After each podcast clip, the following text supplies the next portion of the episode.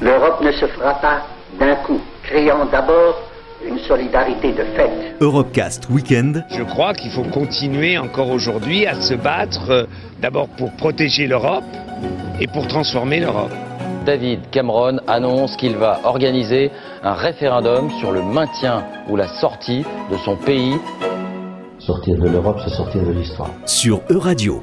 Ici, toutes les frontières s'estompent. Ici, tous les pays épris de justice et de liberté deviennent un seul et même pays, le pays des hommes. Il y a un vote protestataire parce qu'il y a de quoi protester. En choisissant Strasbourg, nous marquerons clairement qu'une ère nouvelle va commencer pour l'Europe. Présenté par Aurélien Frances. Le yoga du rire est une technique créée il y a 25 ans par un médecin indien qui a constaté les bienfaits du rire pour le moral et pour la santé. Il a mis en place une méthode composée d'exercices vocaux et de respiration pour nous permettre d'explorer notre rire. Ces ateliers sont particulièrement développés en Belgique, en Espagne et en France et suivent à peu près tous le même déroulé. Emery Castier est professeur de yoga du rire à Paris. Au tout début de l'exercice, on va déclencher volontairement notre rire. Puis, vu qu'on va faire ça en groupe, qu'on sera tous ensemble à faire ça, qu'on entendra les rires des autres personnes, bah assez naturellement, ce rire va laisser place à un rire naturel et, et spontané.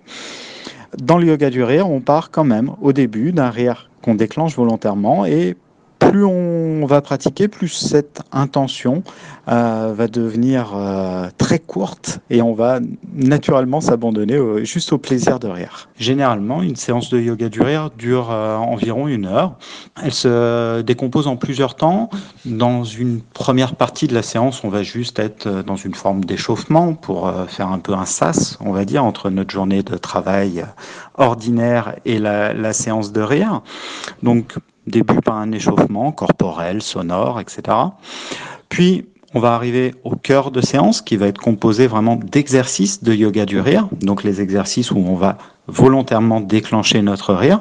On fera bien 15-20 minutes de ces exercices de rire et tout ça va nous amener à ce qui est pour beaucoup de participants l'apothéose de, de, la séance, c'est un exercice qu'on appelle une méditation du rire ou un fou rire allongé, où là vraiment on va s'abandonner totalement au rire. Un exercice qui durera là encore 5 ou 10 minutes et on finira enfin la séance par un petit moment de relaxation et de détente, puis un petit moment d'échange entre les participants. Par expérience, 99% des participants se prêtent volontiers au jeu et euh, rigolent de, très bon cœur dès la première séance.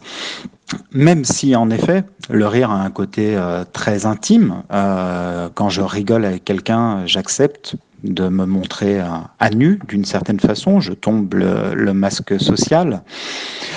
Et ben même s'il peut y avoir en effet cette crainte en amont de la séance, mais c'est là que règne tout l'art, on va dire, du, du yoga du rire, vu qu'on va être en groupe, qu'on va tous se mettre au, même niveau de danger, on va dire, qu'on va tous accepter d'être un peu ridicule dans, ce qu'on fait, et ben naturellement, il va y avoir une bienveillance incroyable qui s'installe dans les groupes, et cette bienveillance va permettre à chacun de lâcher prise et de s'abandonner assez, assez naturellement au fait de rire. Donc, faut juste savoir que notre rire, en fait, c'est une expiration. C'est une expiration sonore. Quand on rigole, on rigole pour la plupart sur l'expiration. les poumons se vident. C'est vraiment le rire naturel qui se passe sur l'expiration. Voilà, même si parfois on trouve des gens qui rigolent sur l'inspiration, mais c'est beaucoup plus rare et c'est beaucoup plus bizarre parce que ça fait un rire un, peu étrange, un peu quelque chose comme ça. c'est assez bizarre. Pour rire, nous mobilisons près de 400 muscles et en dépense énergétique, 10 minutes de rire équivaut à 30 minutes de jogging. Vous l'aurez compris, les bénéfices du rire sur notre corps sont considérables. Nathalie Bergeron-Duval est sophrologue et elle utilise la thérapie du rire dans son travail quotidien, notamment lors de ses interventions en entreprise. Il n'y a besoin d'aucun apprentissage du rire. Tout le monde sait rire. Mais le lâcher-prise s'apprend. La mise entre parenthèses du jugement aussi. Les petites phrases qui vont très certainement surgir dans votre tête, euh, surtout au début, du genre mais qu'est-ce qu'on a l'air débile de faire ça, vont s'atténuer et disparaître totalement au fil des séances. Et ça vient très vite en général, dès la deuxième séance. Même pour des personnes timides qui avouent au début d'une, euh, ou plutôt à la fin d'une séance de yoga du rire, leur première séance, que ça a été difficile, mais qui sont prêts à recommencer dès la deuxième séance, euh, disent euh, mais ça n'avait rien à voir. Le yoga du rire est le plus difficile pour des adolescents parce qu'ils sont sortis de l'enfance, ils n'ont pas envie d'être remis dans quelque chose qui pourrait sembler trop régressif pour eux et ils sont beaucoup dans le jugement. Rire ensemble dans un groupe fait énormément de bien à la relation à l'autre. Le rire ensemble permet de rompre une certaine solitude. Et les statistiques sont assez parlantes d'ailleurs. Dans les années 50, on riait en moyenne 18 minutes par jour en Occident. Aujourd'hui, on rit moins de 2 minutes par jour. Alors que les études médicales disent qu'il faudrait rire 10 à 15 minutes par jour en continu pour rester en bonne santé. Et en général, on rit plus dans un pays pauvre qu'un pays riche, à croire que la capacité à rire est inversement proportionnelle au niveau de développement économique d'un pays. Le rire ne remplace pas des médicaments, euh, par contre le rire aide très certainement à construire un terrain physique et mental chez une personne qui est propice à la guérison. Et il n'y a aucun effet secondaire, disons nocif au rire, au contraire. D'ailleurs, en 1964, c'est un journaliste américain, un certain Norman Cousin, qui le premier a expérimenté sur lui-même l'impact du guérir sur sa propre guérison. Il était atteint d'une maladie jugée incurable et il a, après avoir ri très régulièrement tous les jours pendant un certain temps, pu observer que s'il riait dix minutes non-stop, il pouvait vivre deux heures sans douleur. C'est à lui donc qu'on doit euh, la première étude euh, euh, sur le terrain d'un effet analgésique du rire. Sur le plan musculaire, le rire détend tous les muscles du visage, mais également le dos, donc le diaphragme, le muscle de la respiration qui est souvent très tendu sous stress, cette boule de ventre que l'on peut ressentir quand on est très stressé ou très fatigué, euh, le rire va faire une sorte d'automassage sur cette zone. Le rire fortifie le cœur, c'est vraiment un entraînement euh, cardiovasculaire, hein, une séance de yoga du rire. Il y a une augmentation euh, de la fréquence cardiaque quand nous rions. Pour le cerveau, un rire forcé ou naturel crée la même production hormonale. Le rire provoque une décharge de dopamine dans le cerveau qui entraîne une sensation de plaisir intense. Quand on nous raconte une bonne blague, eh bien le rire survient en moyenne en 4 dixièmes de seconde. Tout un mécanisme se met en marche. Steven Loreis est un neurologue belge, auteur du livre Ainsi brillant cerveau. Les études montrent que ça a une influence sur des neurotransmetteurs comme la sérotonine et on sait aussi que des antidépresseurs vont agir sur ces mêmes substances. Donc, pourquoi pas plus bénéficier de cet effet, je dirais, naturel, l'effet antidépresseur du rire. C'est à la portée de chacun de nous. D'ailleurs, des études montrent que si vous mettez simplement un crayon entre vos dents, votre visage va faire comme s'il était en train de sourire et ça va déjà avoir une influence sur vos émotions. Qu'est-ce qui se passe quand on rit? Ben, C'est clairement pas juste une petite substance ou une partie du cerveau, c'est tout un réseau. C'est une structure qu'on appelle le système limbique avec différentes parties du cerveau et différents produits chimiques. On a parlé de la sérotonine, il y a aussi la dopamine, l'ocytocine, les endorphines. Euh, ça va réduire notre niveau de stress. On peut, si on fait des mesures, constater que euh, notre tension artérielle, elle va être moins élevée, notre réponse immunitaire va être meilleure, ça peut avoir aussi des effets antidouleurs. Et vraiment, des chercheurs très sérieux euh, ont, par exemple, démontré que quand on rigole dans un scanner qui mesure ce qui se passe dans notre cerveau, eh bien, on a une production euh, d'endorphines. On peut vraiment voir l'effet du rire sur notre cerveau et les différentes parties qui sont impliquées. Alors, il est important de bien définir qu'est-ce qu'on veut dire par rire. Rire de quelqu'un, ça, c'est pas une bonne chose. Les moqueries, les sarcasmes, l'ironie euh, ne vont pas provoquer la même réaction neurochimique. Donc, c'est le rire bienveillant ça c'est clairement quelque chose qu'on peut plus stimuler et peut-être même apprendre à l'école. On compte environ 400 rires par jour comme jeune enfant et comme adulte. Il est triste peut-être de constater que ça a beaucoup diminué, environ 15 fois par jour seulement qu'on rit. Et là, on peut peut-être faire mieux. Il existe aussi dans mon métier, qui est la neurologie, des rires euh, pathologiques qui sont euh, malheureusement un signe d'une maladie. D'ailleurs, euh, aux États-Unis, ils organisent des, des, sortes de compétitions pour le bébé qui a le plus joli sourire. Et malheureusement, un des bébés qui a gagné était épileptique. Il y a des blessures au cerveau dans une structure qui s'appelle l'hypothalamus, peu importe, qui peut donner des formes d'épilepsie qui se présentent comme un rire euh, incontrôlable. Et là, évidemment, il est anormal, il est pathologique. Il y a des maladies neurologiques où le rire va être un symptôme, mais c'est très, très rare. Bonjour. Bonjour. Nicole. Merci. Il a trouvé un prénom pour moi, plus joli que le mien. Ah, c'est pas possible. Nicole. Comment Nicole. Nicole, c'est un nom de fille. Opicloun est l'équivalent du rire médecin français. L'association suisse intervient en milieu hospitalier dans le canton de Genève euh, dans le but d'offrir du rire aux enfants hospitalisés. Les clowns se présentent toujours en duo pour favoriser le burlesque et encourager ainsi le rire. Anne Lafranchi est la directrice d'Opicloun. Pour nous, c'est important le, travail de duo. D'abord, on se réfère euh, aux références clown, avec ce clown rouge, celui qui fait des bêtises, etc. Le clown blanc, qui est plus autoritaire et tout, qui quelque part est, est très très maladroit. Mais ce duo amène une dynamique clownesque qui est toujours intéressante pour nous à travailler et à faire partager euh, dans nos euh, mini-spectacles adaptés à chaque situation quand on rentre dans une chambre.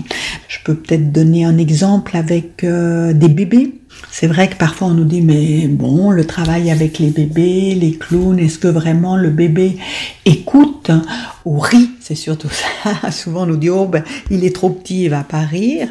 Ben parfois on est étonné quoi. Peut-être le rire va pas se déclencher où on pensait, mais suivant comment il est stimulé et tout, le bébé va effectivement réagir. J'aime dire cette phrase de parents. Une fois, voilà, on était en train de jouer avec mon collègue, une maman qui se met à rire, à rire euh, beaucoup, et elle va finir par cette phrase en nous disant euh, Je ne pensais pas rire aujourd'hui. Effectivement, quand on remet dans le contexte de l'hôpital, surtout des enfants, euh, effectivement, on n'imagine pas qu'on va rire pendant une hospitalisation et tout, et pourtant, ça peut arriver. Quand on est euh, hospitalisé, souvent on est un petit peu dépossédé euh, de ce qu'on peut faire ou pas faire, de ce qu'on peut accepter ou pas accepter. En fait, souvent, on doit accepter une piqûre, on doit accepter les soins, on doit, puisque c'est pour notre, souvent la plupart du temps pour notre bien-être. Hein, donc on est devant cette obligation, même si on n'a pas du tout envie, et d'autant plus euh, ben, quand on est enfant, quand on voit arriver la piqûre, c'est parce qu'on va dire oui, oui, merci beaucoup. Par contre, avec les clowns, on peut, si je peux dire ça avec des guillemets, mais parfois un peu les maltraiter, les charrier, leur dire qu'ils n'ont pas des beaux costumes, que vraiment ils sont ringards et puis euh, de, de, de, les interroger, de, de, voilà, de, les provoquer. Euh. Parfois, euh, on participe à des soins et l'idée du soin, c'est comment euh, eh ben, un petit peu dévier l'attention sur autre chose que le soin lui-même. Alors, est-ce que la détente, est-ce que le rire, est-ce le fait de pouvoir avoir pu s'exprimer, est-ce que le fait contribue à la guérison? En tout cas, un enfant euh, qui est moins tendu, un enfant qui peut se laisser aller, etc., on sait que ça peut être des sources, en tout cas, de confort pour la guérison qui sont intéressantes, quoi il y a dès que l'enfant sourit, dès que l'enfant est détendu, etc., pour le parent, quelque part, c'est un plaisir de voir son enfant qui s'exprime, qui rigole, qui nous charrie, etc. Donc souvent, par l'intermédiaire de leur enfant, ça va leur faire euh, aussi beaucoup de bien. À l'heure où les Européens tentent de consolider un destin politique commun et de défendre l'esprit de solidarité, le rire peut-il fédérer ou créer du lien entre Européens? Existe-t-il même un rire européen? Il semblerait en tout cas que le rire soit une opportunité pour se comprendre, mais aussi pour se différencier, selon Paul Gifford, l'ancien directeur de l'Institut des identités culturelles européennes à l'Université écossaise Saint-Andrews. On rit dans la complicité que forme une mémoire commune et, riant, on développe la connaissance qu'on a de l'autre, la tolérance envers lui ou le sentiment de solidarité qui vous unit à l'autre. On entre chez lui, pour ainsi dire, par la porte la plus favorable. Par là, on pénètre agréablement dans son intimité. J'apprécie, entre parenthèses, votre mot de fédération, car il admet, me semble-t-il, la diversité des personnes morales et la différence des personnalités nationales rassemblées. Et si je regrette profondément le Brexit, c'est que j'aurais vu et souhaité précisément ce genre d'évolution de l'Europe politique. Et plus ces autres sont situés loin de notre zone culturelle de référence, plus cet effet de non-complicité ou d'irrecevabilité va s'accentuant. Il n'est pas dit que je puisse entrer d'emblée dans l'inimitable saveur de l'humour finlandais, par exemple. À supposer d'abord que l'intention humoristique me soit au moins perceptible, que les thèmes en soient reconnaissables, les allusions et appréciations intelligibles. On demandera ensuite, n'est-ce pas, si je trouve cet humour drôle.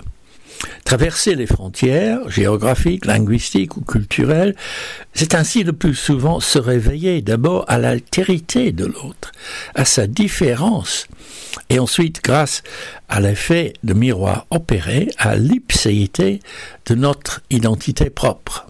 Oui, on peut rire absolument de tout, mais pas avec tout le monde. Mais pas avec tout le monde. Ah voilà, c'est la seule restriction. Et oui, euh, des proches évoquent la nécessité d'une complicité plus ou moins détendue entre rieurs, euh, et cela comme condition du rire.